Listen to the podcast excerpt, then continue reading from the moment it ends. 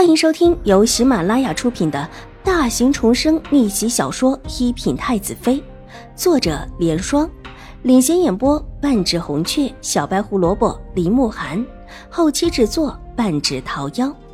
喜欢宫斗宅斗的你千万不要错过哟，赶紧订阅吧！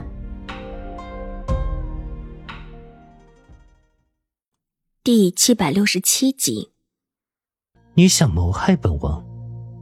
楚留臣的薄唇轻轻的贴近邵婉如的脸颊，低缓道：“说完，伸出舌头在她白嫩的脸上舔了舔，声音阴森至极。”我没有。邵婉如的眸色恢复了清明，气喘吁吁的看着楚留臣。他方才只想挣扎开他的束缚，后来的一切几乎都是下意识的行为。看到邵婉如眼中的气血已经消散。楚留臣冷冷的扫他一眼，在邵婉如身边躺下，冷哼一声：“谅你也不敢。”手一伸，把邵婉如半拥在怀里。说说吧，和这个齐天宇是怎么一回事？本王可不能因为你跟齐天宇的关系而坏了事。邵婉如闭上眼睛，整个人晕乎乎的，后脑勺处时不时的抽痛一下，下意识的伸手揉了揉。他跟我没有关系，之前在江州的时候你也看到了，是他和秦玉茹两个一起暗算我的，我又岂会和他有什么关系？邵婉如平了平气，解释道，后脑勺处有一只大手按了过去，替他按揉着他方才揉的地方。听闻之前在秦府的时候，你们两家还有一联姻，当时就是齐天宇和你吧？是有这事儿。感应到后脑勺处，因为楚留臣有力的按揉，稍稍舒服了一些。邵婉如道：“这事儿瞒不了人，特别是楚留臣。之前你们两家不是闹成那么僵的一个样子，秦怀勇又怎么会把你再嫁给齐天宇？”楚留臣的声音温雅了起来。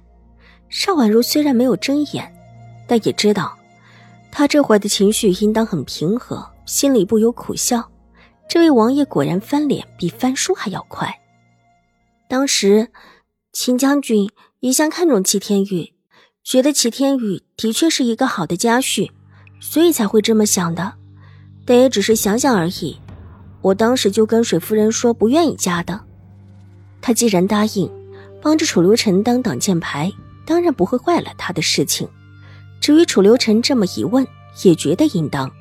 毕竟自己现在的确跟他绑在了一条线上，连太后娘娘那边都落了号，自己这里若是传出一些不好的传言，怕最后还得落到楚留臣的身上，怪不得这位王爷这么生气。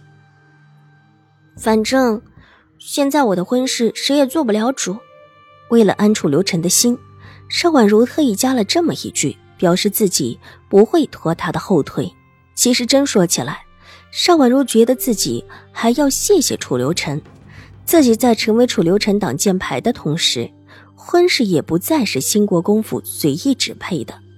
不管新国公夫人想打什么主意，想把自己嫁给谁，自己的亲事都已经不是他所能够智慧的。太后娘娘这里挂了号，皇上应当也算是知情了。再加上自己的外祖母。兴国公府是不能够再用亲事拿捏自己，这让邵婉如心里狠狠松了一口气。少了婚事的拿捏，自己被动方面就少了许多。就这方面来说，楚留臣也是自己的挡箭牌了。跟你没关系就好。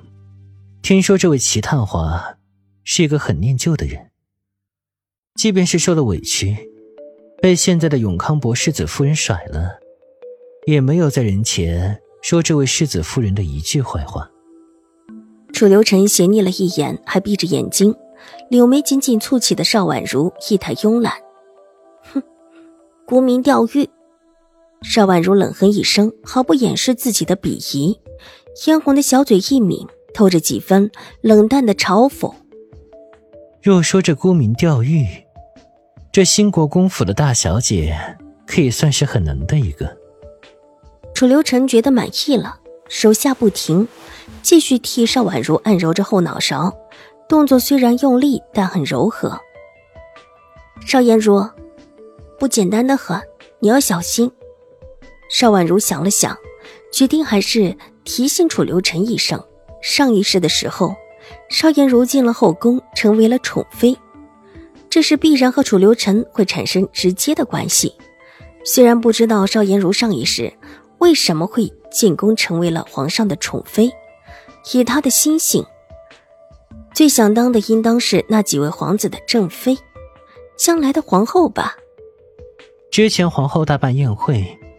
给那几位选妃，这位邵大小姐称病不来，据说还病得不轻，甚至还请了宫里的太医过去看了。都说这位邵大小姐的病特别重，说是在玉惠安的时候，因为一心学画，没有好好休息，这才得的病。看到邵婉如的眉头舒展了几分，楚留臣的手顺势的落下，伸手把她揽在了怀里。让他的头搁在他的胳膊上，邵婉如想要起身推开他，无奈他的手力度不小，居然推也推不动，倒推得满头大汗，才稍稍的好起来的后脑勺，又是一阵头痛，索性躺下不动了。看不出这么的病兮兮、脆弱的，仿佛一碰就碎的人，居然力度不小。邵颜如看中谁了？邵婉如依旧闭着眼睛，随意的问道。放弃了挣扎，不敢再晃动头，生怕不知道哪里又要抽痛起来。谁都看得中。这话邵婉如懂，但她突然很好奇上一世为什么邵颜如会进宫，进宫成为现在这个皇上的妃子，显然不应当成为他考虑之中的事情。成为皇上的宠妃，即便再得宠，也不可能为后。皇后生下周王，地位很巩固。也不是一个宠妃可以撼动得了的。即便邵颜如运气好生下子嗣，而这个儿子要得到皇上的认可，甚至让所有人都觉得这个人比其他的皇子好，基本上是不可能的。上一世的那个被邵颜如掐死的六皇子，其实也不是邵颜如所生，是一个宫女所生，而后宫女难产死了，留下这么一个孩子。被报到了邵颜如的名下，由他抚养着，而最后这位六皇子的死，也把自己推上了死路。本王不娶，他们也娶不了，再看得重也没用。楚留臣理所当然的道。本集播讲完毕，下集更精彩，千万不要错过哟。